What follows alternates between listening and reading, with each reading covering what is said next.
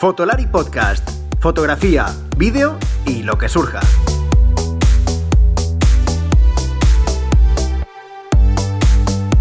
Con Rodrigo, Iker y Álvaro.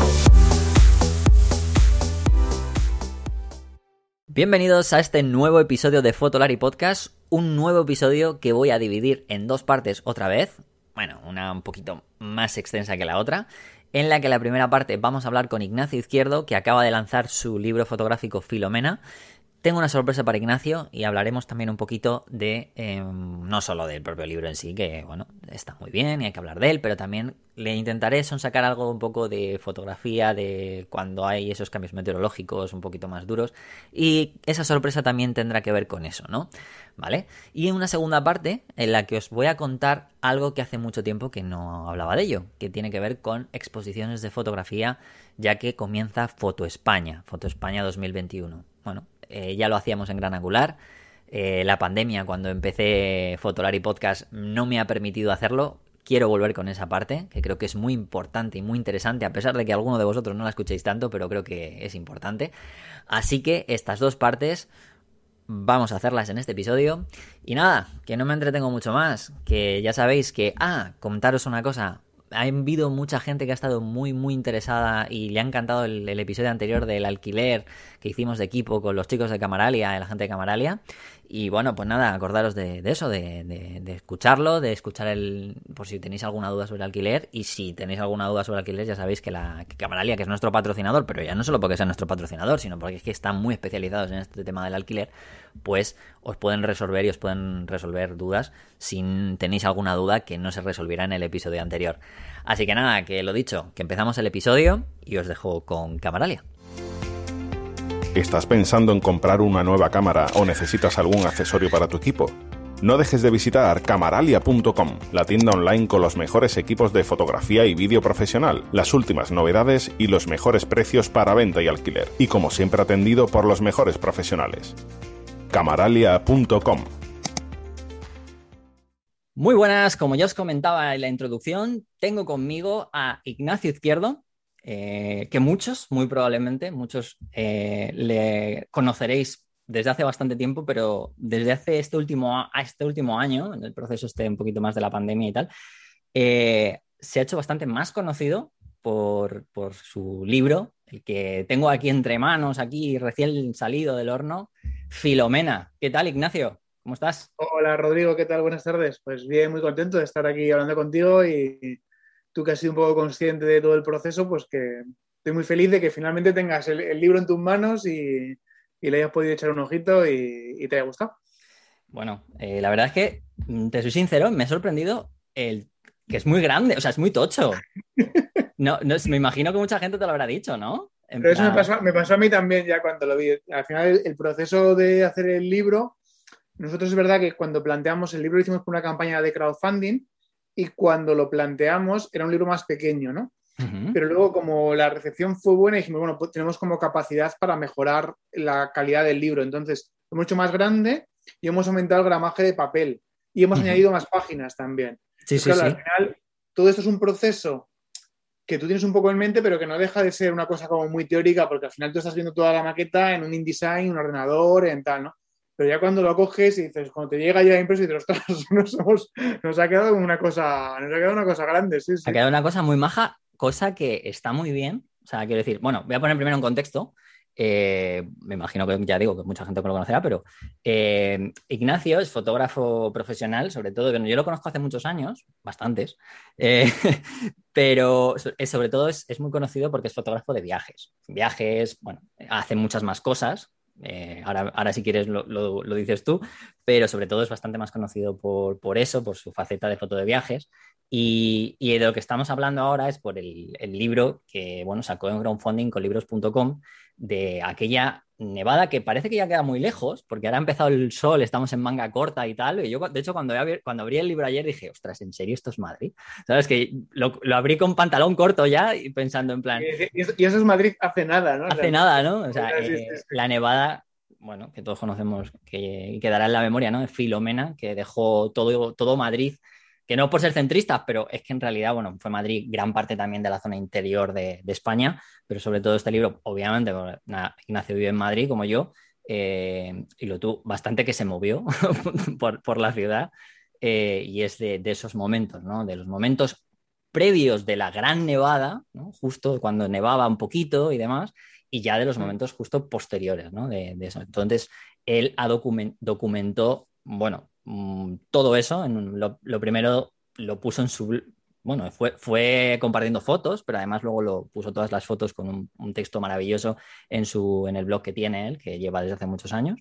Y bueno, eh, quiero, quiero dejar un poco eso en contexto y también darte una sorpresita ¿Vale, Ignacio? Esto no lo sabes, pero te voy a dar una, te voy a dar una mini sorpresita, a ver si, en un momentito yo creo que, no, no tardará mucho, pero a ver si viene.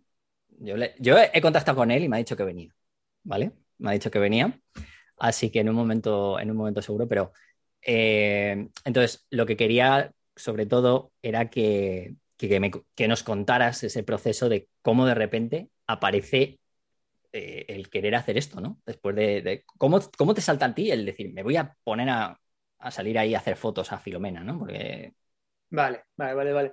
Sí, a ver, eh, mm, yo creo que, o sea, yo no era muy consciente de lo que iba a ser Filomena. Yo creo que tampoco lo éramos muchos aquí. en general en Madrid sí que se comentaba que iba a ser una gran nevada, pero bueno, en Madrid se nos prometen grandes nevadas todos los años en Madrid siempre dicen, bueno, viene la nieve y, te caen cuatro copos y o llegas rápido o mira quién está aquí. O, llegas pronto o, se han derretido, ¿no? Se te han derretido ya la nieve, Entonces es un poco complicado. Entonces, yo simplemente salí con la cámara de fotos para, para, vivirlo. Bueno, está explicando esto, pero debo decir que ha llegado la sorpresa. Aquí está el señor David de la Iglesia. Porque qué, tristeza hacer sorpresa de alguien, macho, así con estos pelos de, recién levantado. No pasa nada porque esto es el este podcast se va a escuchar en audio, así que no, no te preocupes, no se te va, no se te va a ver las pintas. Afortunadamente. Gracias,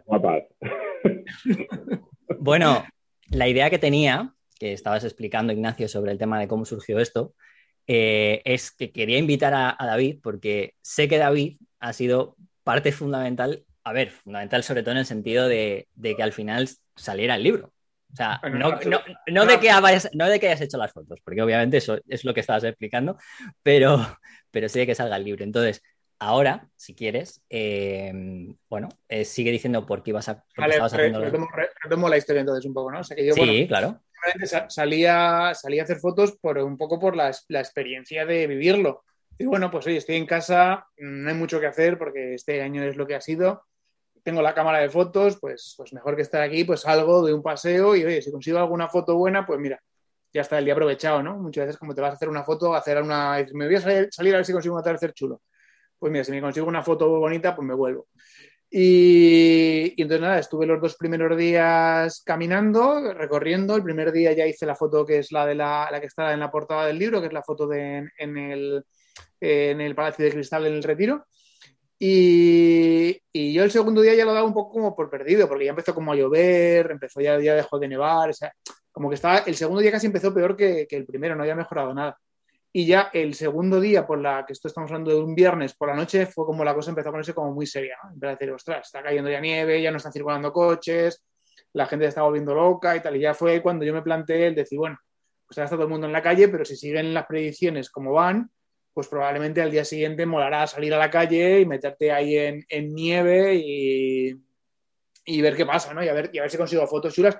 Pero bueno, digo, nunca había, nunca había un planteamiento más allá de, de pasármelo bien disfrutando la nevada, ¿eh? no había nada más de esto.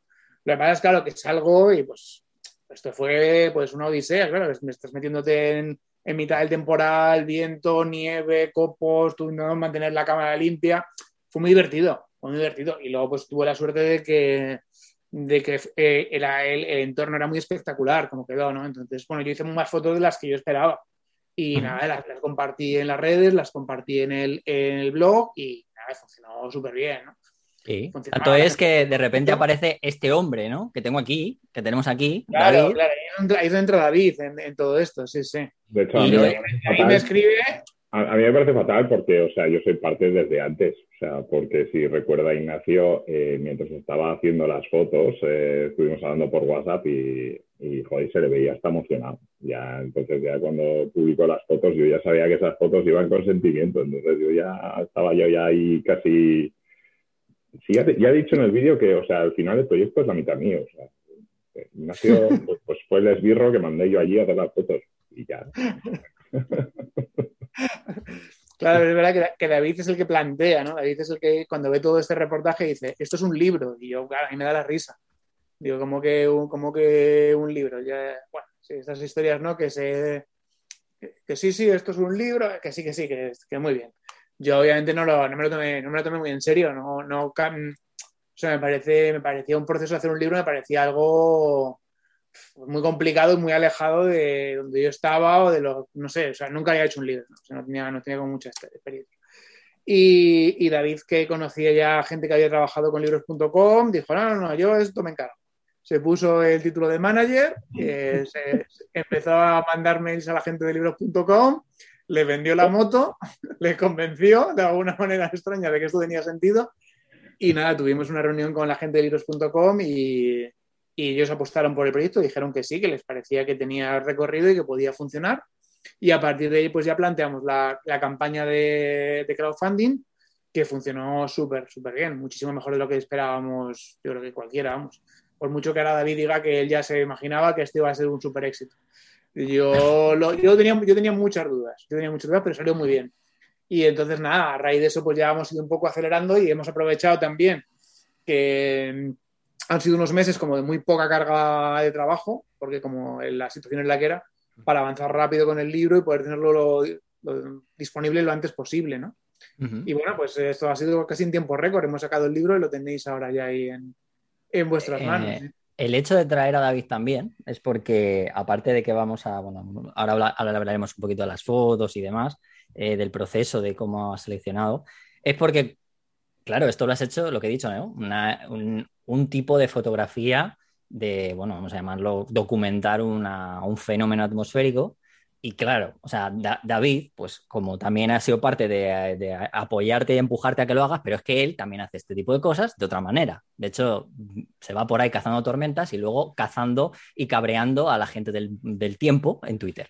Entonces, Me estás vendiendo genial. Ahí tengo Pero si ya te 200 conocen. seguidores ya ahí. recu- recuerda que ya te conocen. Si ya Sí. a ver, o sea, estás en el, en el podcast de Fotolari. O sea, vas a salir en Sí, un vídeo sí, dentro sí. de poco en Fotolari, con lo cual, Sí, ¿qué- qué- señor. quién- ¿a quién estoy descubriendo? Nah, A nadie, hombre. nah. Eh, entonces, no, eh, por eso ahora, ahora aparte de eso, eh, ¿qué te dio a ti, David, por realmente pensar esto puede ser un libro? O sea, cuando vistes todo esto. Eh, por mucho que diga el señor Ignacio, yo le dije desde el minuto uno que, iba- que esto iba a ser un petardazo y ahí está. O sea, yo tenía cero dudas con el proyecto, tenía bastante menos dudas yo que él y bueno, en parte también es, es- es normal porque cuando tú, el proyecto es tuyo siempre te surgen más dudas, pero es que la verdad es que eh, se unen muchas cosas. Primero que las fotos no están mal. ¿no? O sea, eso- Cuidado, eh, Ignacio, no es tan mal. Él las podría haber hecho mejor, pero Claro. no Hombre, claro. mal. No, a ver, eh, joder, los que ya habréis visto las fotos, las fotos se venden solas, son, son una maravilla, están, están muy bien hechas. Ignacio se está poniendo rojo, lo estoy viendo. Eh, pero realmente lo, lo importante es que, primero, eh, las fotos son buenas, segundo, es un hecho realmente histórico. Eh, los que estamos metidos un poquito así en temas de meteorología sabemos que eso no lo vamos a volver a ver nosotros en nuestra vida, quizá nuestros hijos pero nosotros no. Entonces es algo histórico. Eh, tercero, algo que, que cuenta mucho Ignacio, que probablemente si hay otra no sea como esta, porque probablemente la gente ya esté con las orejas más tiesas y no se forme tanto, tanto problema. Entonces esas estampas no se van a volver a repetir. Bueno, te iba a decir una cosa. Los seres humanos somos muy expertos en meter la zarpa. Eh, bueno, Dos veces, eso sí, hace falta un, un lapso de tiempo bastante grande, ¿no? Pero, pero bueno, yo no volveré a decir nunca o de la misma ¿A manera porque aquí somos muy de... Pero sí, sí. te, te he entendido, te he entendido. Yo, por ejemplo, siempre he pensado con esto que, que a lo mejor sí, o sea, yo no tengo ni idea de meteorología, ¿eh? pero a lo mejor sí que puede volver a suceder algo parecido. Pero no creo que hay dos cosas que son diferenciales. Una es, no creo que la ciudad, si, si sucede algo reciente, se colapse de nuevo. Esto es, esto. O sea, yo creo, porque, por ejemplo, vemos nevadas mucho más tochas que estas en Nueva York todos los años, ¿no? Total. Y la ciudad no se para, la ciudad no, las calles, los coches no dejan de circular, sacan los quitanieves en el minuto uno y la ciudad sigue funcionando. Entonces yo creo que eso no. Y por, y por el, y por, y como segunda cosa es que, que lo que fue bonito de esto fue que la gente no sabía qué tenía que hacer porque no había sucedido nunca. Esto es. ¿sabes? Entonces la gente salió a la calle en plan de, hostia, tenemos nieve, ¿qué se hace con él? ¿Qué hay que hacer? ¿no? Es un poco, Manual de instrucciones, por de, hostia, que- que- que- no sé, y ese proceso como de descubrir la ciudad y de tal, porque ahora si el año que viene vuelve a suceder, pues bueno, pues ya sabemos que la gente va a sacar los esquíes, ya sabemos que la gente va a hacer, o sea, hay un montón de cosas como que ya se, pues, se como un poco tradición, ¿no? Pero aquí fuera todo como sorpresa, ¿no? Y el que sacó los esquíes por primera vez dijo, pues me bajo la castellana en esquí. Y la gente lo vio y dijo, hostia, qué bueno. No sé, era como muy, fue como muy especial por la, yo creo que por la sorpresa, ¿no? Y Entonces, tú eso- estás, tú que estás menos acostumbrado, o sea, bueno, tú no estás menos acostumbrado, iba a decir, estás menos acostumbrado, mentira, tú no, en concreto, Ignacio, pero eh, cuando salías por la calle, a las pocas personas que te encontrabas en aquel momento, porque la gente, tú lo has dicho, no estaba tan acostumbrada, no es tu caso en el sentido de que viajas mucho, ya digo lo de Nepal, entre- etcétera, etcétera, estabas ya como un poco con las orejas ya sabías lo que, lo que había que hacer, pero la gente, cuando tú sacabas la cámara, tú sacabas el trípode, tú te pones ahí, no te miraban raro. La Eh, poca gente que te encontraba, me refiero. No, es que a, esas horas cuando yo salí casi no me encontré gente. Y la, la que me encontré estaban con el trípode haciendo fotos. También, como. Somos legión. claro, hasta ya un poquito más adelante que ya empezó a salir gente un poco pues que salían con el móvil. Pero claro, o sea, es que me refiero que yo salí preparado con todo lo que yo tengo de equipo de montaña, ¿sabes? Pero claro, la gente no se lo quería perder, pero la gente no tiene equipo, no tenía ni botas, ni pantalones. Entonces, claro, la gente iba pues con plásticos en los pies, con- simplemente por, por verlo, ¿no? Con ponchos. O sea, era un espectáculo como en plan, se acaba el mundo, ¿sabes? Son pues, supervivientes, supervivientes. Es un, un Mad Max en la nieve y hemos encontrado Madrid después de, de- de siglos caminando por ahí por la nieve y hemos llegado. Este, hay más gente aquí, no es sorprendente. Tú por un momento Pero te es- encontrarías en plan, oye, mira, por fin me va a servir todo el equipo que tenía de Nepal para poder otra vez reutilizarlo. Claro, claro, claro.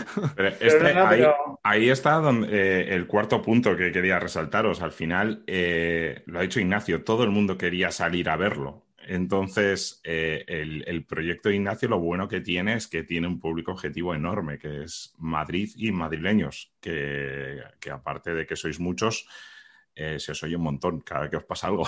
Entonces, eh, Sí. este proyecto la verdad es que tiene todos los visos para convertirse en, en- en un éxito, ya lo ha sido en el crowdfunding y yo estoy seguro que la venta física, una vez que ya ha tenido el, el libro en la mano, va, va a ser eh, un éxito por ahí también. Entonces, la idea de que yo cuando le vi a Ignacio el proyecto decir esto es un libro va un poco por ahí, reúne las cuatro características que, que es un buen negocio. Entonces, si es un buen negocio, seguro que es un buen libro. Y ahí está, Ignacio, mi comisión. Con, el- con ese libro a lo pantomima full, sí, sí, sí. Eh, Ah, no, no, no, no, fuera, aparte del vídeo Pantomima Full, que ya, ya me encargo hasta de la promo. Soy el man- manager del año, ¿no? ¿Cuándo dan los managers del del año? eh, quería comentarte, ¿fue difícil el proceso de selección con la gente? O sea, libros.com te dio, te dejó el abanico muy abierto, te ha vetado No, de alguna hecho- cosa o, De, hecho, eh, lo ampliamos un poco a petición suya. O sea, cuando decidimos que el libro, yo tenía mi reportaje hecho, que un poco el que yo publiqué en el blog, que no llegaba a 100 fotos, solo que eran 87 o algo así. Y cuando decidimos, o sea, cuando vimos que la respuesta había sido muy buena y que íbamos a ampliar el libro, dijimos, joder, yo creo que podemos meterle más páginas. Y dije, vale, pues voy a revisar, me volví a ver todas las fotos otra vez, tenía como 4.000, viendo un poco a ver qué, qué cosas han descartado un poco, pero que se podían aprovechar, ¿no? Que de hecho había muchas fotos que luego es verdad que, que estaba guay, ha sido guay poder meterlas.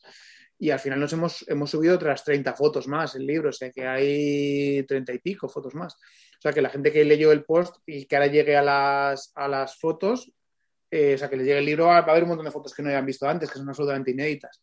Sí. Entonces, no, de hecho, ellos no, no me pusieron ninguna, ninguna pega con eso. Lo, lo- lo bueno que tiene el hacer un proyecto de estos por crowdfunding es que tú diseñas un poco el libro antes. Entonces, dices, bueno, yo quiero hacer este proyecto y yo, y yo quiero tener estas fotos. Entonces, bueno, necesitamos un libro de 200 páginas. Pues un libro de 200 páginas cuesta tanto. Entonces tú, a partir de ella, planteas la campaña. O sea, no se te dice en ningún momento, no, esto tiene que ser menos. En mi caso no fue así. De hecho, al revés, ¿eh? luego fueron ellos los que me sugirieron, en plan, yo creo que podemos ampliarlo y, y es verdad que está guay. Hay una, hay una cosa que me gusta, que, que además deja muy, deja muy bien lo de la, la documentación de- del suceso, ¿no? Entre comillas, ¿no? El suceso, de la situación, que es la parte cronológica, que además está puesto de manera cronológica, pero luego además en la parte final eh, hay una línea temporal en la que salen todas las fotos en miniatura, como si fueran, pues eso, una, una, las miniaturas o, bueno, sí, las miniaturas de las propias fotos con sus mm, metadatos y con, con, digamos, con la, la fecha, bueno, es la fecha del día, no obviamente la hora, pero más o menos la hora es, es una cronología de una Sí, después de otra. va- va por orden, sí, sí, sí. Y, y eso la verdad que me, me gusta porque al final te das cuenta, ¿no? Además de ese proceso de cuando estaba Claro. nevando más. No es como el típico libro, a lo mejor, que puede ser, bueno, pues puede ser una nevada y más poético, ¿no? Pensando en plan, pues esto encaja mejor aquí, esta queda mejor acá, ¿sabes? Como, como dejando un poco más la estética al- al- al- a la manera de hacer el libro, ¿no? Entonces, mm, más que nada lo digo como aspecto de documentación, me, me- me ha parecido y me ha gustado mucho, ¿no? Esa, ese apartado. Yo hay- un poco la idea, claro, al final dices, vale, las fotos más impactantes, pues sí que son, claro, cuando estaba ya Madrid todo nevado, ¿no? Es- pero al final sí que hay un poco como de documentación de todo el proceso, como yo lo estuve viviendo todo el proceso, de decir, ostras, es que mira, cuando empezó a nevar, esto es lo que sentíamos, esto es lo que, lo que pasaba, esto es cómo estaba el día, ¿no? Y, y va desde los primeros copos hasta que ya el sol acaba volviendo a salir, ¿no? Y se cubre un poco ese proceso, ¿no? De, de- de transformación de, de la ciudad. Y a mí sí que me gusta también como, bueno, lo, lo describimos así, ¿no? Como una crónica fotográfica, ¿no? Entonces, como que abarca, para mí tenía como todo el sentido colocarlo por orden, por orden y que fueses viendo un poco cómo la ciudad se transforma. ¿no?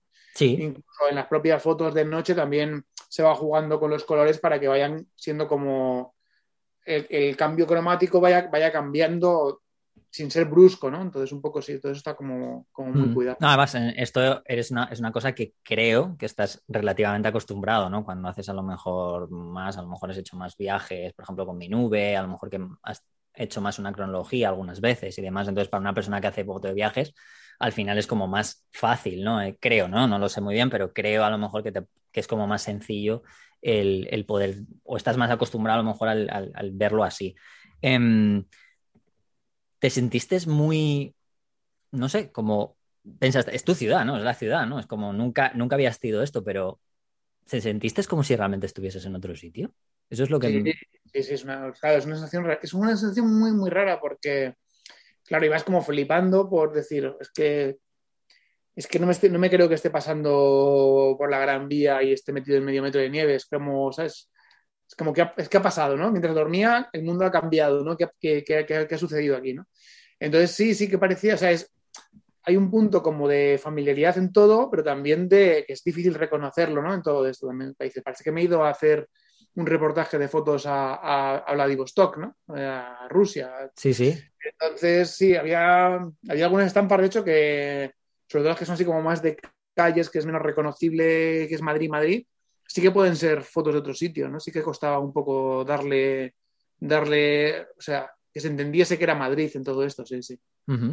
Eh, ¿cómo, bueno, ahora, ahora le voy a preguntar a David por lo, lo que os decía de, también del tema de las, de las lluvias y de las tormentas y todo esto, porque, a ver, son dos, son dos fenómenos totalmente distintos, pero la preparación que sueles tener para esto, ya más allá de, de esto de Filomena, ¿no? Porque ya digo que, bueno, entonces están situaciones de nieve, pero me imagino que no te preparaste igual sabiendo que tienes tu casa al lado. Claro, me imagino, ¿no? No, claro, y, y salí con todo el equipo, claro. Claro. Y, Bueno, o sea, salí con. Salí, pues, iba con 10 kilos ahí de equipo. ¿sabes? No, no reparé en decir, bueno, ya cuando me canse vuelvo a casa. No es como cuando estoy haciendo una expedición ahí que tienes que medir todo el peso, que te lo tienes que comer, sí o sí, ¿no?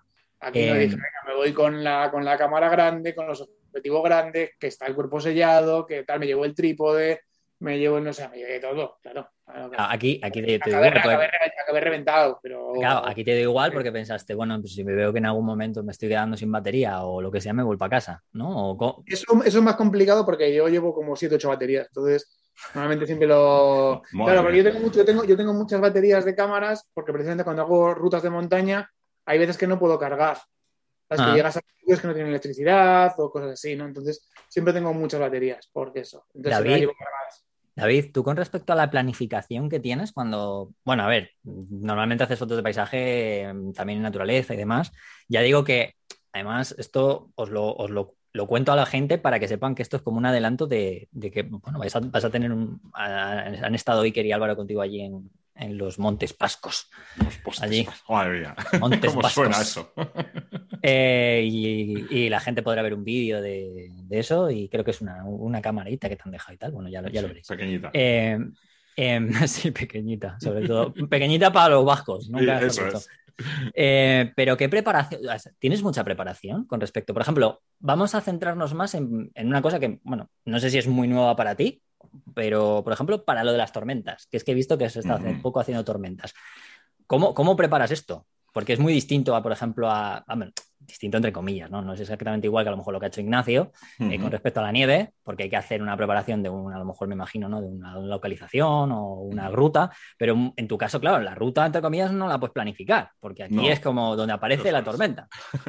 Eso es, al final eh, la planificación meteorológica es eh, un poco parecido para todo, ya hagas nieve, tormenta, atardeceres o lo que sea. Tienes que primero entender eh, cómo funciona la luz, cómo funciona la, la luz reflejada en las nubes y, y luego cómo funcionan las nubes, ¿no? Porque al final las nubes son las que te traen el agua, la nieve o la tormenta. Entonces, eh, al final la planificación eh, de la Nevada de Madrid, por ejemplo, yo lo, lo dije en, la- en el vídeo de promo de coña, pero, pero Ignacio sabe que es verdad. Yo estuve a punto de bajar a, a Madrid eh, los días de la Nevada porque se veía que iba a ser histórico aquello. Eh, y de ahí un poquito también la crítica de cómo... De que podrías haberlo narices- hecho mejor tú, ¿no? De que podrías Claro. haberlo hecho tú mejor, sí. sí. No, eh, no. A ver, era por no hacerle sombra. Digo por lo de... No le vas a hacer sombra, hombre. Tonto, qué tonto eres. No. David es muy grande, ¿eh? Es que es muy grande. Eso es, Está- sí, sí. Estamos entre amigos, joder, estamos entre amigos aquí, no. Y no, eh, realmente eh, se veía que iba a ser histórico y yo no pude bajar porque realmente me salió un trabajo y no, no me daba tiempo a subir, porque sabía que me daba tiempo a bajar, pero yo sabía que se iba a colapsar y no iba a poder salir. Y así fue, si hubiera bajado me hubiera comido el, el trabajo con patatas. Y lo primero, pues es el trabajo. Entonces, esto, eh, respecto a lo que dices de la previsión de las tormentas, eh, es eh, esto llevado al extremo, porque realmente tú tienes que hacer una planificación, tienes que ver los mapas, tienes que ver las predicciones, tienes que decir, bueno, pues este, estos cinco modelos de predicción dicen esto, luego tú te quedas con el que tú crees que va a ser el mejor.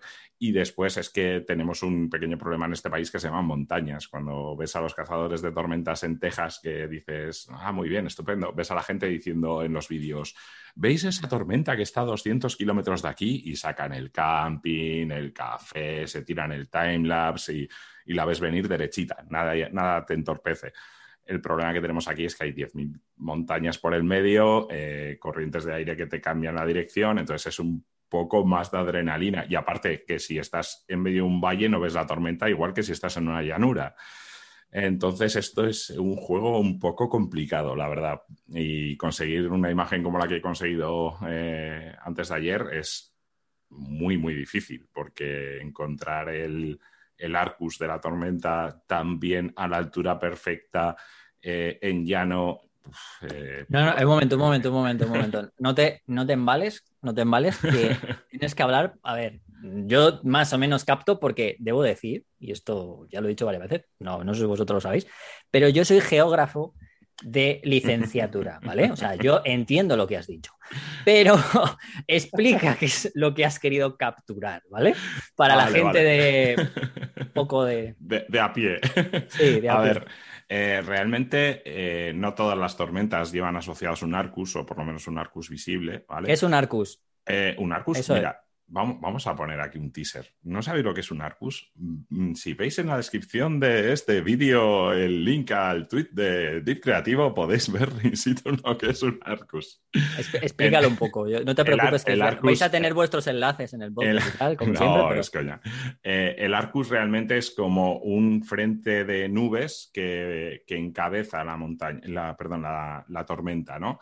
Entonces, eh, generalmente por la perspectiva que tenemos, tiene forma de arco y por eso se llama Arcus. Y es el que, el que ves venir, ¿no? O sea, tú lo ideal en la caza de tormentas es eh, quedarte en un sitio seco, en, donde está el sol brillando perfectamente, y ver eh, todo ese frente de nubes que te viene comiendo, ¿no? Entonces, cuando está a una distancia, pues yo qué sé, cercana, 20 kilómetros, 10 kilómetros o algo así, lo ves súper grande, lo ves enorme y eso es lo bonito, ¿no? Y lo, ideal, por ejemplo, lo que hacen en Texas es que lo ven, eh, cogen el coche, que son todas rectas y nada, te vas en dirección contraria a la tormenta, lo pisas a fondo y pues nada, te vuelves a parar, lo vuelves a ver, pisas a fondo y así no te coge nunca la tormenta. ¿Qué pasa en España? Que eh, aquí lo ves, te das la vuelta, coges el coche, subes un puerto de montaña, te comes la tormenta y a tomar por saco. ya te puedes volver a tu casa. vale, entonces eh, aquí hay dos, claro, aquí hay dos diferencias. No es lo mismo. Eh, claro, la tormenta, cuando quieres hacer una tormenta de lluvia, tiene, o tormenta, bueno, en este sentido, ¿no? Más o menos así, ¿no? tiene más sentido hacerlo desde fuera, pero como ha hecho, cuando ha hecho Ignacio, una tormenta de nieve, hacerlo desde fuera no tiene ningún sentido, entre comillas, porque no se ve igual, Ignacio? No es lo mismo, ¿no, Ignacio? Sí, yo claro, que yo no estoy acostumbrado a, cazar tormentas, pero claro, para mí lo importante no era la tormenta en sí, sino era cómo la tormenta afectó a Madrid. cómo, había cambiado el paisaje, urbano esa cantidad de nieve. Eso es un poco lo que yo intentaba sacarnos. más, que, más que sacar la tormenta como protagonista, es mm, atrezo, por así decirlo, ¿no? para la ciudad. Y es un poco, al final, lo importante para mí no era la tormenta, sino Madrid. Con, claro, no, es, es cómo, traje, nuevo, cómo afectan los, o sea, cómo se captura o cómo afecta ese fenómeno meteorológico de una manera, pues eso, ¿no? Como más, es una cronología de todo, de cómo afecta en sí esa tormenta, más que la captura de la propia tormenta, ¿no? Que es lo que le estaba diciendo a, por ejemplo, David, ¿no? La, la, gente que caza tormenta, primero porque al final a ver, visualmente y estéticamente también, salvo que sea un. A ver, estamos más acostumbrados a, capturar una tormenta de agua, ¿no? O sea, dentro de sí, ¿no? O sea, te metes ahí en, yo qué sé, en un poblado y da igual, ¿no? O sea, mm. es agua al fin y al cabo. Mm. Pero claro, no es lo mismo Madrid, ¿no? A lo mejor, hombre, iba, iba a decir, a lo mejor es, es un poco yo qué sé, si lo pillas en Almería, ¿no? Algo así, ¿no? una tormenta podría ser como merecería la pena, ¿no? plan, eh, ocurre cada poco, ¿no? Pero eh, son dos maneras distintas de capturar fenómenos atmosféricos, ¿no? De cómo realmente afectan, ¿no? Era un poco como lo quería como lo quería ver, ¿no? Desde esas dos perspectivas. Pero además, eh, lo que une un poquito es el, tema de lo extremo, ¿no? De, de la Sí, exacto. Son, cosas muy puntuales que pasan pocas veces eh, y, al final eso, o sea, lo que tratamos es de, retratarlo, ¿no? Y aparte, eh, Ignacio tiene un plus, que es su ciudad y, y joder, yo recuerdo que en Bilbao llovió, bueno, perdón, nevó eh, Voy a decir llovió y lo vas a, tomar como algo raro. Eh, no, hizo sol y digo, oh, Dios mío, hace sol ahí. No, pues eh, aquí nevó y cuajó durante una mañana y compartía con Ignacio por, WhatsApp mientras pasaba. O sea, la sensación de felicidad que da, ¿no? de algo nuevo, completamente diferente y que cambia la fisonomía de la ciudad de forma completa pues imagina el, proyecto que tiene Ignacio, que es durante dos días completos. O sea. Sí, es, lo, que le he preguntado. Cualquiera. Es lo que le he preguntado, ¿no? Con respecto a cómo se sentía él, ¿no? Que si se sentía él en un sitio que, a pesar de que, bueno, pues es el lugar en donde tanto Ignacio como yo vivimos, ¿no? Eh, si cuando iba caminando por ahí no pensaba que estaba en otro sitio, ¿no? Sobre todo yo, Ignacio, que viaja mucho, ¿no? Por eso se lo he preguntado, ¿no? Que viaja mucho y al final es como, no te has eh, sentido distinto, ¿no? No te has sentido diferente. Rodri, ¿le has preguntado a Ignacio a ver cómo se ha sentido haciendo fotos que no sean a las 3 de la tarde? Eh, esa, no está mal, ¿eh? Pero esa vez, esa es más, esa es más entre vosotros, es una coña más entre vosotros. de, manager ha representado, no os preocupéis, no pasa nada. No, pero, pero es verdad, no, Ignacio, la mayoría de tus, de tus fotos, o sea, vamos a ver, yo te he visto hacer fotos a todas horas, pero es cierto que tu hora azul mítica de cuando vamos de viaje por ahí, en plan, Ignacio se levanta a las 6 de la mañana porque dice, me voy a las 6 de la mañana. Y yo diciendo, con lo bien que se hacen fotos a las 12. Yo, Joder, claro, porque otro. lo mío es otra lo mío es otra diferencia, ¿no? Pero Ignacio era como a las 6 de la mañana y luego en plan de eh, me voy a quedar para irme a no sé qué, y eran las ocho y media. Ah, mira qué cielo y tal. Que yo lo aprecio como fotógrafo, pero claro, es diferente, ¿no? La perspectiva es distinta. ¿no? Pero yo, yo la verdad es que yo sí que estoy como acostumbrado por viajes y por cosas así, como a, a, a utilizar toda la luz del día, ¿sabes? Entonces, como bueno, hay cosas que tengo que hacer a primera hora, perfecto, guay, y hay cosas que, bueno, pues que me toca fotografiar por trabajo a mediodía Claro. Y tengo que sacarle partido. Entonces, ¿sabes? Yo ya, yo ya no hago cosa nada. Yo ya todo lo que se pueda fotografiar, fotografiar. Pues, no, soy, no, soy, no soy tan tiquismiquis como estos vascos que solo quieren la luz bonita, ¿sabes? Espérate a, Ja- a- espérate a Si que te bonita, no hace una a conocer a Javier, ¿sabes? A Javier Martínez. Entonces ya cumplirás todo, ¿no? Porque harás Sí. fotos desde las 12 de la noche hasta las 12 del día siguiente. Sí. Porque ya no tendrás otra. Ya, habrás aprendido todo y, a- y- y completarás el círculo y ya dará igual a la hora a la que enciendas la tele. Porque te dará, te igual, gastarás lo mismo. O sea, te dará igual. No estarás, no estarás pendiente de lo de la hora vaya, la hora punta ni nada. Ríete, Rodri, pero en el trabajo que hemos estado haciendo ahora en, en La Palma, eh, me salía en el reloj que habíamos dormido una media de tres horas. Porque, claro, si vas a hacer nocturnas y, bueno, ya haces amanecer y, bueno, es que pues ya hacemos una, haces las horas de trabajo que son por, por el día, que les van a gustar más, y luego, pues bueno, ya te quedas al atardecer, pues tú me dirás cuándo narices duermes. o sea, al final, esto de Ah, ser vosotros- fotógrafo de paisaje es muy duro. Es que eso es importante también, ¿eh? Porque una cosa es lo que a ti te gusta como, como fotógrafo y otra luego Y la el- que quiere el cliente. Exacto. Claro. Entonces yo, por ejemplo, con mucha de la fotografía que hago para clientes en hoteles, yo me hago amaneceres también y sí, que les gusta y tal, pero ellos al final quieren foto que se vea el mar azul y eso está a mediodía. Claro. Eso es. Entonces, déjate de amaneceres, que muy bien, muy bonito, pero a mí dame una foto que se vea la habitación y con un mar azul saliendo detrás. Entonces, Mm. sí, sí, eso es... eh, Al final la gente que vende sol y playa, pues quiere sol y playa y sol bueno y playa guay, ¿no? Fíjate qué cosas tan, tan, lo que contabas, ¿no? Que, que tan, ante- tan antagónicas el hecho de, de, em, que le queda, que, que tiene esto, ¿no? En plan de hacer playa, hacer sol, pero luego eh, tener que hacer em, nieve, tormentas. O sea, es una movida. Pero disfrutamos igual, ¿eh? O sea, yo por lo menos. Eh, y- y qué, pena, qué pena que no se puedan poner los audios de, de Ignacio emocionado el día de, joder, qué, qué bien lo hemos pasado con la nieve, la gente súper guay, joder. Por Qué cierto, raro. Sí, sí, no, no, se, no se oyen los audios, pero si veis el libro de, de Ignacio se nota, ¿eh? O sea, cuando vas viendo las foticos vas viendo ahí que hay, hay, hay sentimiento detrás. La verdad es que son unas fotos muy, muy buenas. El hecho de, de cómo, bueno, de cómo la, de- bueno, están muy bien impresas, me ha, me ha sorprendido, ¿no? O sea, el hecho de, de lo bien que se ve, a pesar de ser situaciones, bueno, pues oye, los blancos son complicados, ¿eh? Muchas veces llevarlos de esta manera, con el detalle y demás. Y, yo además he hecho mucho, yo me he llevado mucho los blancos a grises, yo, o sea, Mm, porque al final yo sí que quise potenciar en las fotos el sentimiento o la, la sensación de, de- de estar en mitad de la tormenta, de que todo era borroso, de que no, no, había, nada, no había nada nítido, estaba todo difuminado. ¿no? Y al principio, cuando empecé a retocar las fotos, sí que tiré mucho a, a contrastar para sacar más los blancos, los negros y poder esto. Y al final vol- volví a retocarlo otra vez todo y me fui al, al revés, ¿no? A quitarle contraste, a irme a los grises, a, a- difuminarlo todo un poco, que era un poco lo que, lo que era la realidad en ese momento, ¿no? Sí. Las Entonces, luces, Hay mucho gris en, mucho gris en, la, en lo que es la nieve. lo que es la exposición en sí, o sea, ¿hay- ¿hay alguna manera en la que has estado midiendo todo esto? En plan, siempre cuando había luces, que medías a las luces, ¿cómo hacías? Yo es que ya siempre trabajo con histograma, derechazo de histograma y luego ya en, en retoque ya me pongo a ver qué quiero hacer. O sea, Vale. o sea que Sí, bueno, disparas en RAW y que, el histograma esté más o menos. El histograma a la derecha todo lo que pueda. A veces sacrifico alguna luz que se me queme un poco porque, bueno, pues especialmente en las fotos de, de noche en las que está la ciudad, pues a lo mejor las farolas o lo que sea se te queman un poquito. Pero, pero sí, yo tiro de histograma y luego ya retocando ya decido un poco... Sí, lo- si vas lo- levantando el algo si le vas quiero- el bajando que le algo. dar, sí. Eso es, eso es.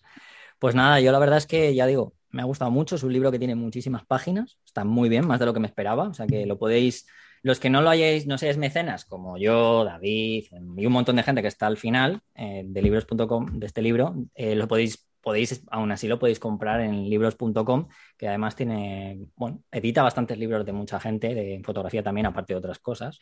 Eh, ya sabéis que yo soy muy pro de los libros pro libros, me refiero. No que sea pro de los libros, sino que soy muy pro libros. A pesar de que haya escrito, no me considero para nada pro. Em, y nada, la verdad es que yo lo recomiendo, es un libro de obra muy bueno, que además viene con un texto que si lo encima lo queréis complementarlo, pues podéis leeros el artículo que tiene Ignacio en su, en su blog, que me parece maravilloso, que bueno, ya lo ha dicho David, ¿no? Ya creo que lo ha dicho David con respecto a lo del, del blog y de un acontecimiento que yo creo que, bueno, es un libro que merece la pena porque, bueno, creo que es algo, vamos a decir, irrepetible, ¿no? O sea, es mm. sobre todo irrepetible y, que yo creo que, bueno, pues vais a, los que, ya sé que es, vuelvo a decir, no es por ser centrista, no me, vivimos todos en España, pero es verdad que muchos, hay muchas partes muy, bueno, muy, muy localizables, ¿no? Y muy, que, todo el mundo conocemos de, de, Madrid en estas fotos, aparte de a otras menos, y creo que, que es un Madrid que conocemos, pero no conocemos incluso los que vivimos mm. aquí, ¿no? Entonces, por mi parte, darte la enhorabuena, Ignacio, nuevamente, ¿vale? Por el cacho libro que has hecho, que me parece maravilloso.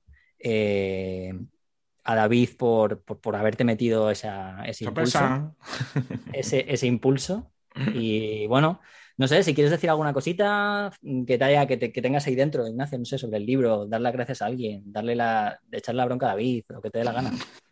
A David le echaría la bronca por muchas cosas, pero precisamente por el, libro no. Entonces, no, no, y solo, puedo agradecerle que me metiera en este fregado, que ha sido un proceso muy chulo, que creo que hasta que no te metes a hacer un libro no descubres lo complejo que es, incluso un libro como este, que es solo de fotografía, vamos, tiene algo de texto, ¿no? Pero al final no deja de un libro de fotografía.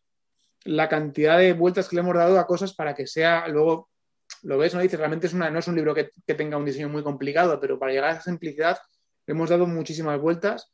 Eh, he aprendido mucho con los maquetadores y con las diseñadoras en plan de cómo funciona un libro, qué pasa cuando pasan las páginas, de dónde vienes, a dónde vas, qué, qué sentido tiene a la hora de componer, eh, cuáles tiene interés meterlas en grandes, haces una página doble, dónde dejas el corte. Cuidado dónde dejas el corte. un, montón de, cosas que luego aparte ya, ¿no? De gestión de color, de tal. O sea, eh, para mí ha sido un proceso muy chulo Mm, me han dejado implicarme en, todas las partes del proceso, o sea, yo he podido meter baza en todo y, he aprendido mucho. Entonces, bueno, creo que es un libro, es verdad, que tiene su componente histórico. Creo que la gente que conozca Madrid, aunque no viviese la Nevada, va, le va a sorprender la visión que tiene de Madrid. O sea, va a decir, hostia, esto es verdad, esto lo conozco, pero no lo conozco, claro, porque es algo nuevo.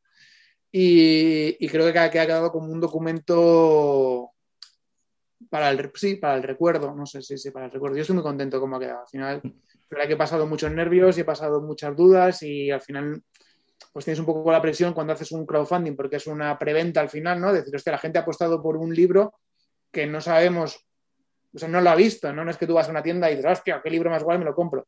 Venga, yo confío en esto, va a quedar un libro, un libro bonito, Entonces tienes un poquito mm. esa presión. Y bueno, creo que que la gente que lo esté recibiendo estará satisfecha de, haberlo apoyado. Yo siempre. Mm. Pues ya lo digo, dejaremos los enlaces también en el, episodio del podcast. Eh, yo, si queréis ver por redes, tenéis un montón de fotos del libro que han compartido un montón de gente. También lo tenéis, bueno, pues en el, pondremos el tweet del señor David de la Iglesia para que no se nos enfade. Y ha sido un placer, David, eh, decirte una cosa. Lo primero, un placer, Ignacio, eso sin duda. Y decirte una cosa. Eh, en breve contactaré contigo para, no sé si ahora, dentro de un mes o así o dos, para hablar sobre la crítica y sobre todas esas movidas que se cuecen alrededor de los hombres del tiempo y las pedidas de fotos. ¿Cómo os gusta la salsa? Por eh, supuesto, estás en Fotolari, tío. O sea... ¿Cómo os gusta la salsa? Eh, una cosa, eh, me gustaría cerrar con que Filomena, para mí, honestamente, si no conociera a Ignacio, también lo diría, eh, es el mejor regalo para estas Navidades para alguien de Madrid. Si conocéis a alguien de Madrid y tenéis que hacerle un regalo de Navidad, de cumpleaños, de aniversario, de lo que sea, es un señor regalo. Mm, eh, Ignacio, hazme uno de Bilbao, que yo tengo un montón de compromisos, tío, y no tengo un regalo y así. no le da para- tiempo. No le da tiempo. Déjale tu casa y ya está. En un momento, Lo que embaracalo Lo y ahí que quiera. y te lo hace, te lo, te lo planta. Pues totalmente de acuerdo en- eh, con lo que ha dicho David. ¿eh? Es, un, es un gran libro. Ya digo que las fotos las vamos a dejar. Yo, yo voy a poner los, las- los estos, eh, los, los enlaces y además en el artículo de, de- de la web eh, con el podcast pondremos fotos del propio libro y se lo intentaré pasar a Iker para que nos lo ponga y tal, para que la gente lo pueda ver. Bueno, oye, ¿qué vamos a hacer? El jefe es el jefe. De la web es el jefe es el jefe. Yo otra cosa no puedo hacer. Chicos, ha sido un tremendo placer. Muchísimas gracias por, por pasar un ratito aquí en el podcast de Fotolari. Un placer. Y, y, bueno, hablamos prontito. Muy bien. Una- un abrazo Un grande. ahí. abrazo, Rodri. Chao. Chicos, no os mováis ahora porque eh, sigue la segunda parte del podcast en el que hablaré sobre Foto España y algunas exposiciones muy interesantes. Fotolari Podcast con Rodrigo, Iker y Álvaro. Y tras esta interesante charla que he mantenido con David y con Ignacio sobre fotografía, meteorología, sobre Filomena, la ya pasada Filomena, pero que tenéis ahí retratadas de manera súper fiel en el libro de Filomena de Ignacio, que por cierto, ya digo, ya lo he dicho antes, pero lo tenéis ya a la venta los que no fuerais mecenas, también para comprar a través de libros.com.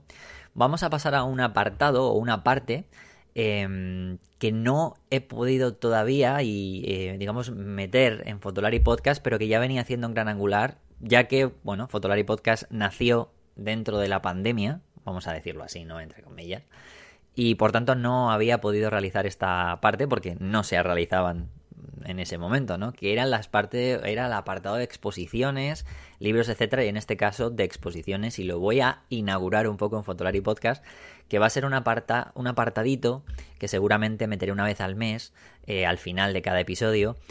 Probablemente no sea de los más escuchados este apartado, porque sé que la mayoría de los que escucháis Fotolari os gusta mucho la charleta, los, el cacharreo y tal, pero creo que es súper fundamental las exposiciones, creo que es muy interesante y bueno, si os pilla cerca siempre está muy bien ir a exposiciones de fotografía porque se aprende muchísimo y creo que es fundamental para conocer, bueno, no solamente la cultura, sino también conocer las cosas de donde venimos, ¿no?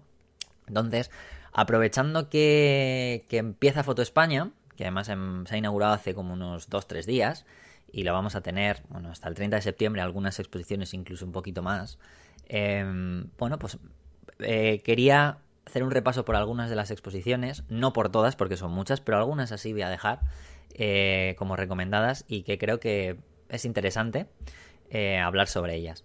Así que bueno, voy, a, voy con ello, ¿no? Es cierto que la mayoría están enclavadas en Madrid, pero voy a recomendar alguna que está también en Barcelona y en Zaragoza, a pesar de que también podéis entrar en la página oficial de Foto España porque va a haber muchas más y hay muchas más a lo largo, bueno, hay muchos en muchos lugares más, ¿no? No solamente donde voy a decir yo, pero bueno, no me puedo extender demasiado. Así que voy a empezar recomendando una exposición colectiva se llama En España, Fotografía en Cargos Territorios, 1983 en, en 2009. Esta exposición eh, es muy interesante, ¿por qué? Bueno, se hace en el Museo ICO, aquí en Madrid, pero es una, una exposición en la que, bueno, nos muestra España a lo largo de estos años y es colectiva porque es de varios fotógrafos que fueron encargados, bueno, de realizar estas fotos para eh, bueno, mostrar España, ya sean por encargos públicos o privados, para mostrar España y los cambios que se habían producido que se han ido produciendo durante todos estos años, ya sea por el tema del turismo, bueno, por todo lo que ha ocurrido desde el año 83 hasta el año 2009. Es una exposición muy interesante, es como una especie de retrospectiva, pero no de un solo autor, sino de la propia España, ¿no? Y hay fotógrafos, bueno, tan importantes en esta retrospectiva, no está colectiva, como Sebastián Salgado, Paul Graham, Alan Sekula o Cándida Hofer, por ejemplo. ¿Vale? Esta exposición va a estar en el Museo ICO hasta el 12 de septiembre y creo que es una exposición súper interesante para ver. ¿Vale? Eh, otra sería la de Gerardo Bielba, ¿vale? Un fotógrafo madrileño que además eh, creo que es muy interesante porque aunque no es muy conocido como tal, su archivo fotográfico sí es muy conocido y muestra muy bien y cómo ha sido Madrid aunque también hay fotos eh, de fuera, por supuesto, ¿no? Él pertenece a la llamada Escuela de Madrid, de los fotógrafos mm, de la Escuela de Madrid, de, bueno, de este, del siglo XX, del siglo pasado, ya digo que eh, son, es, una, vamos a decir una retrospectiva, en este caso sí que es cierto, eh, desde 1921, que fue hasta 1992, y bueno, pues muestra un poco de todo, ¿no? Esa, esa, documentación que tuvo, ese registro de escenas y paisajes urbanos. Es una fotografía de calle con dotes documentales, ¿no? Y también, eh, bueno, la, exposición tiene como unas 120 fotos. Por cierto, os van a gustar mucho, a pesar de no conocer mucho a este autor, seguramente, muchos de vosotros, eh, los que podáis pasaros mm, a verla. Incluso tiene algunas fotos de París del, del año 60 ni retratos o reportajes de, la época en lo que también él, estuvo por la, por la zona. Creo que es súper interesante, son fotografías a blanco y negro, obviamente, y si os gusta la fotografía, mm, bueno, de calle y la fotografía documental, eh, os va a encantar esta exposición. Está en la sala canal de, la sala canal de Isabel II, ¿vale? Y creo que es una, una exposición para ver, o sea, para ver sí o sí ya está disponible, o sea, ya podéis ir a, ir a verla. Y va a estar hasta el 25 de julio. Así que tampoco os deis mm, mucho tiempo para ir a verla, porque tampoco queda tanto. Sí queda un mes y medio, pero no queda tanto. Me voy a ir, este caso, a Barcelona. Em, esta es una de las mm, exposiciones que están fuera de Madrid. Pero es que es súper interesante. Esta exposición es de uno de los grandes fotógrafos de calle de la historia, uno de mis fotógrafos favoritos y preferidos, que es Gary Winogrand, que está en la Fundación Mafre, ¿vale? Y no tengo mucho que decir sobre Winogrand, creo que ya es una de las mm, personajes de fotografía de calle más reconocidos, este, este americano. Y mm, creo que es, junto a Diane Arbus y Friedlander, ¿no? Una de las figuras más importantes de lo que fue esa renovación del documentalismo americano. Eh, por cómo realizó esa fotografía de calle. Eh, ya sabéis que Arbus pues, la tomó desde una perspectiva, Freilander desde otro lado y él desde otro lado totalmente diferente, pero todos parece que tienen un nexo de unión. Y bueno, es una, muestra que, creo que es importantísima, tiene 168 fotos, él bueno, ha tenido muchísimas, muchísimas fotos. De hecho, tiene incluso algunas que están todavía ahí sin, sin sacar a la luz, ¿no? Hasta, hasta hace poco tiene 45.000 diapositivas a color que están todavía ahí, a ver que poco a poco la irán, la irán sacando. Em, pero bueno, en este caso eh, hay 168 fotos y también algunas de esas diapos a color que, tenía él y que muchas no han salido, ¿no? Es una, creo que es una de las mejores exposiciones que tiene, que tiene Foto España este año. Se inaugura el día 11 de este mes de, de junio y va a estar hasta el 5 de septiembre, ya digo, en la Fundación Mafre en Barcelona, ¿eh? Cuidado, esta sí que es de esas exposiciones en Barcelona. Otra exposición de uno de mis autores favoritos aunque en este caso viene acompañado con su mujer, es Alex Webb y, y Rebecca Norris, em, Rimas de Reojo, que se llama así la exposición. Está, va a estar en, en el hotel One Shot, ¿vale? En la calle Salustino Lozaga, em, aquí en Madrid.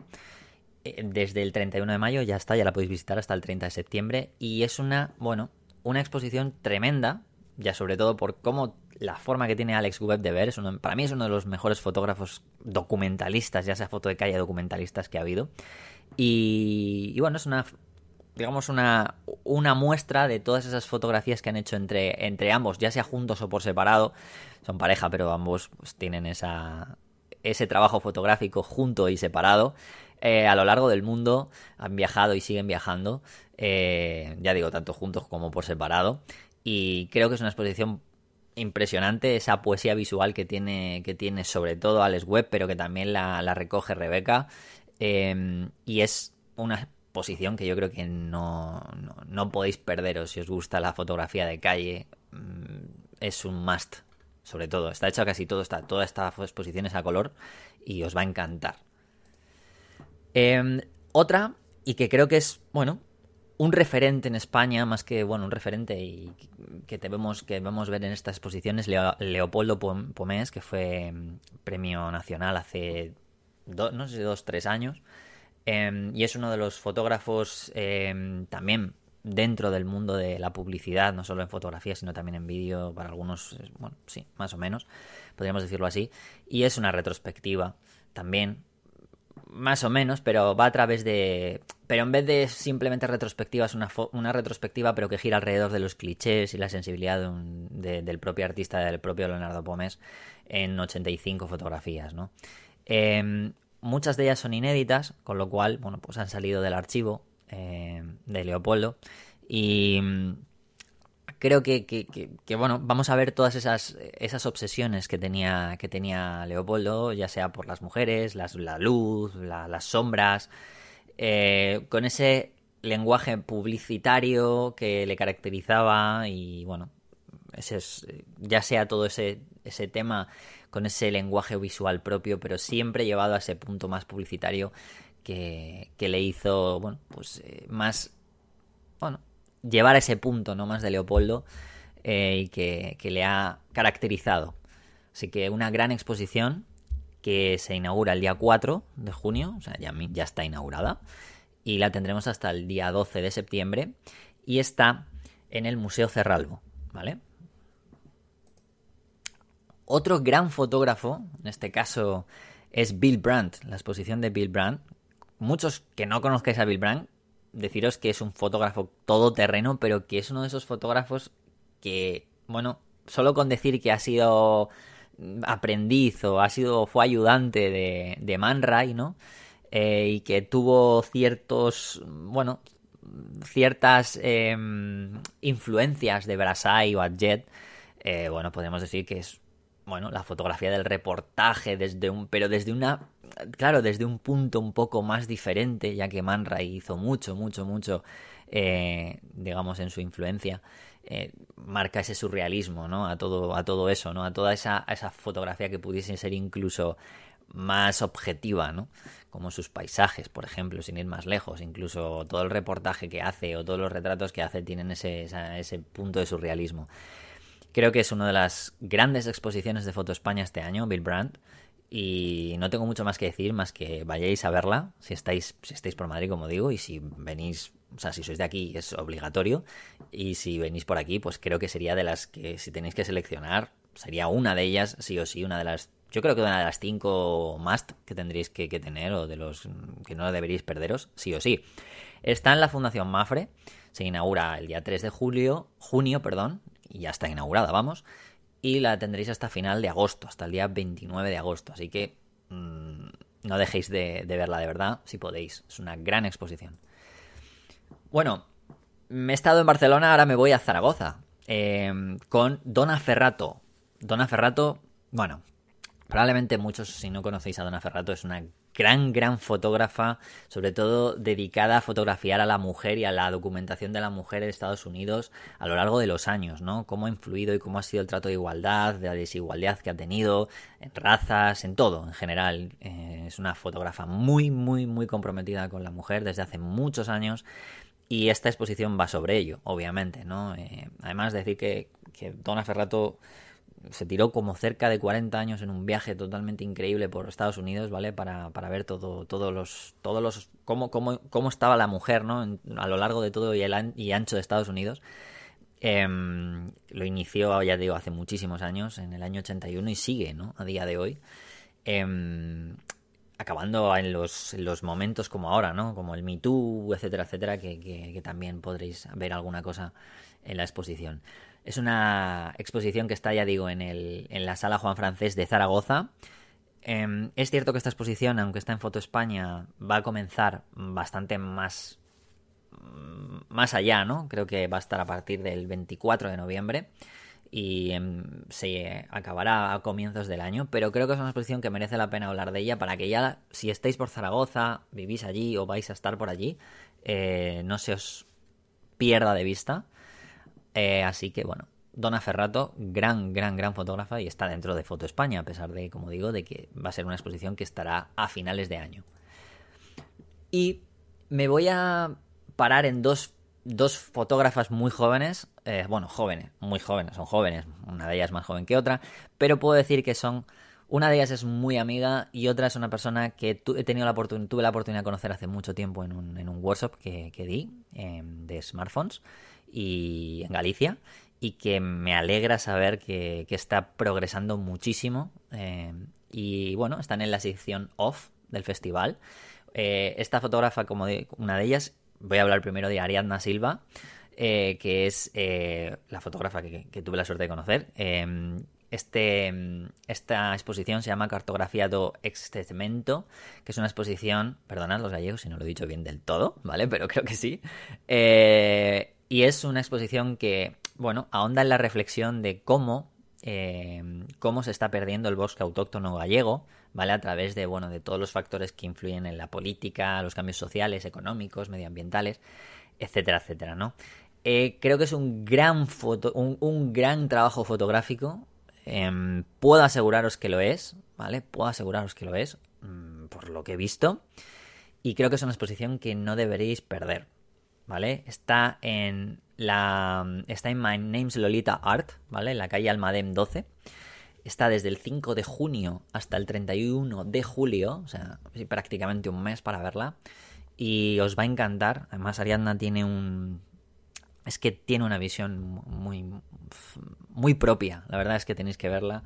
Es una documentación. Es cierto que es una, una especie de documentación más. Nuevo documentalismo, que podría llamarse pero es que os va a encantar. De verdad os digo que os va a encantar. O sea que si podéis, no os la perdáis porque es una exposición que no os va a defraudar para nada. Además, bastante reflexiva también. Y la última exposición que os voy a recomendar es de mi amiga y que ya ha pasado por aquí, puedo decirlo además, y no es porque sea mi amiga, leche, pero es que es verdad, o sea, una persona que está en Foto España, aunque sea tu amiga, es que alguien le ha dado algo, ¿no? Con lo cual me refiero que alguien le ha debido, algo de valor debe tener. Yo ya lo tengo claro, a pesar de que sea mi amiga, eh, y por eso lo digo, pero es un orgullo y es Irene Cruz y es la exposición RGB, ¿vale? Que está mm, en Furiosa Gallery. Y bueno, eh, es que Irene es propiamente Irene Cruz, ¿no? Vais a ver una, un punto de Irene, ¿no? De esa, de esa humanización en la naturaleza, pero con ese RGB, ese rojo, verde y azul. Eh, que incorpora a toda esta fotografía muy pictórica, muy narrativa, con su propio lenguaje, eh, los que os guste la fotografía artística mm, y algo de conceptualización, aunque no hasta un punto, hasta ese punto, os va a encantar. Os va a encantar. Eh, además es una idea brillante para mí, el cómo la ha llevado a cabo. Y bueno, poco más que decir, la tenéis desde el 5 de junio hasta el 12 de septiembre, como digo, en Furiosa Gallery. Y bueno, para mí es un tremendo honor poder em, hablar de esta exposición eh, y más dentro de Foto España. Así que, bueno, si lo estás escuchando o no, Irene, enhorabuena, por, por, aunque ya has estado alguna otra vez, pero enhorabuena, porque la exposición, sobre todo por las fotos, más que otra cosa.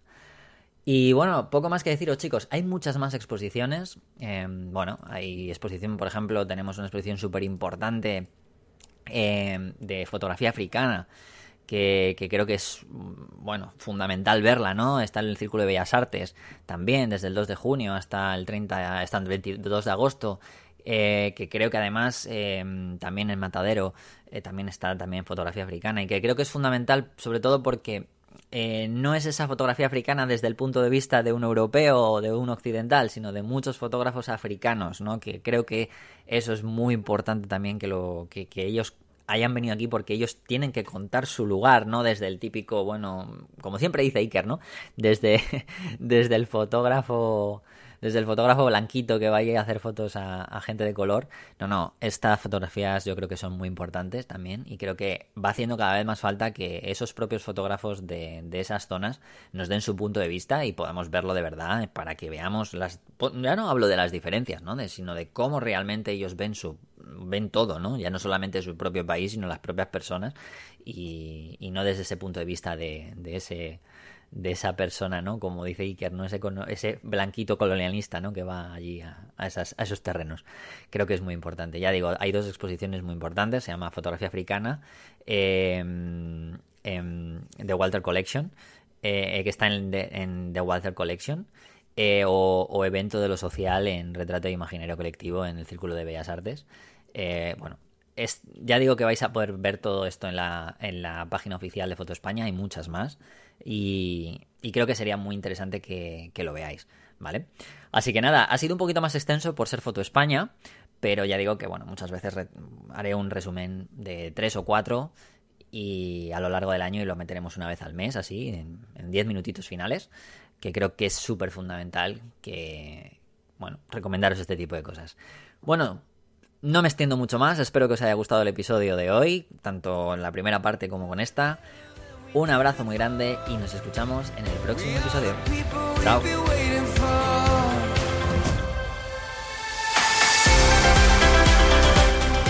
Fotolari Podcast con Rodrigo, Iker y Álvaro.